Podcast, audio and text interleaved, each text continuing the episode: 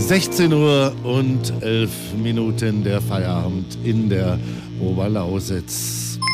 Die Kollegen liegen irgendwo am Strand von Malle und ihre To-Do-Liste auf Arbeit wird immer länger und länger. Wenn dann dazu noch Krankschreibungen kommen, ja, dann herrscht meist das völlige Chaos. Wie wir gelassen bleiben, trotz doppelter Arbeit, weiß unser Experte Christian Holzhausen. Er nennt sich selbst Anstifter zu mehr Gelassenheit. Herr Holzhausen, es nervt uns doch schon eigentlich doppelt zu arbeiten, wenn wir wissen, der Rest der Kollegen liegt irgendwo im Urlaub, oder? Also ich persönlich freue mich immer für alle, die gerade ihre Zeit im Urlaub verbringen dürfen. Denn sind wir doch mal ehrlich, in der Regel gibt es doch einen wunderbaren Ausgleich. Wenn ich dann das nächste Mal im Urlaub bin und zum Beispiel den Strand oder die Berge genieße oder was auch immer mir gefällt, dann sitzen ja vielleicht meine Kollegen im Büro. Und das Gute daran, sie übernehmen ja meine Arbeit. Von daher, es bedeutet für einen gewissen Zeitraum mehr Arbeit, ja, das ist richtig, mhm. aber nerven lassen würde ich mich davon nicht. Wie schaffe ich es denn trotzdem jetzt cool zu bleiben? Das größte Problem ist in meinen Augen nicht, dass wir mehr Arbeit zu erledigen haben. Das größte Problem ist vielmehr, dass die Urlaubsvertreter denken, sie müssten die gesamte Arbeit auch wirklich erledigen. Wenn ich allerdings eine normale 40-Stunden-Woche habe und hier auch gut ausgelastet bin, dann kann doch niemand erwarten, dass ich auch noch die 40 Stunden eines anderen übernehme. In dieser Zeit ist es also nochmal wichtiger, klare Prioritäten zu setzen und diese auch mit den entsprechenden Führungskräften und mit den Kollegen zu besprechen. Hm, letztendlich ist da und bleibt auch ein Gefühl von Ungerechtigkeit, das da irgendwo tief drin in uns aufkommt. Kann ich das irgendwie abstellen?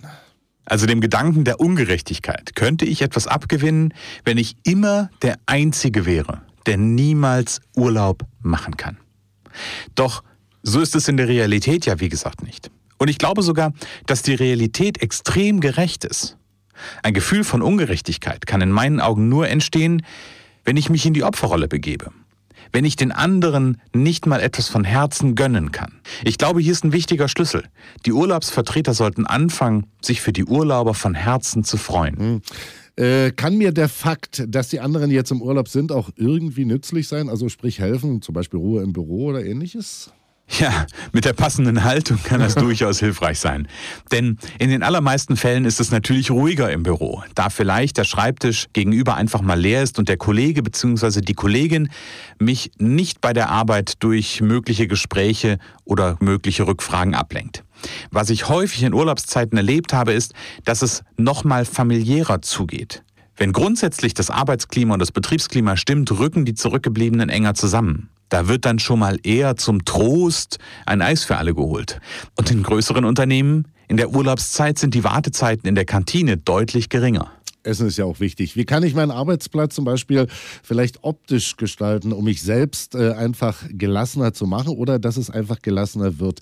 Hilft sowas wie Urlaubsfotos aufstellen oder ähnliches oder deprimiert mich das am Ende dann noch mehr? Ich glaube, hier gibt es keine pauschale Antwort. Denn es gibt Menschen, die hören eine bestimmte Musik und kommen dann in einen gelassenen, guten Zustand.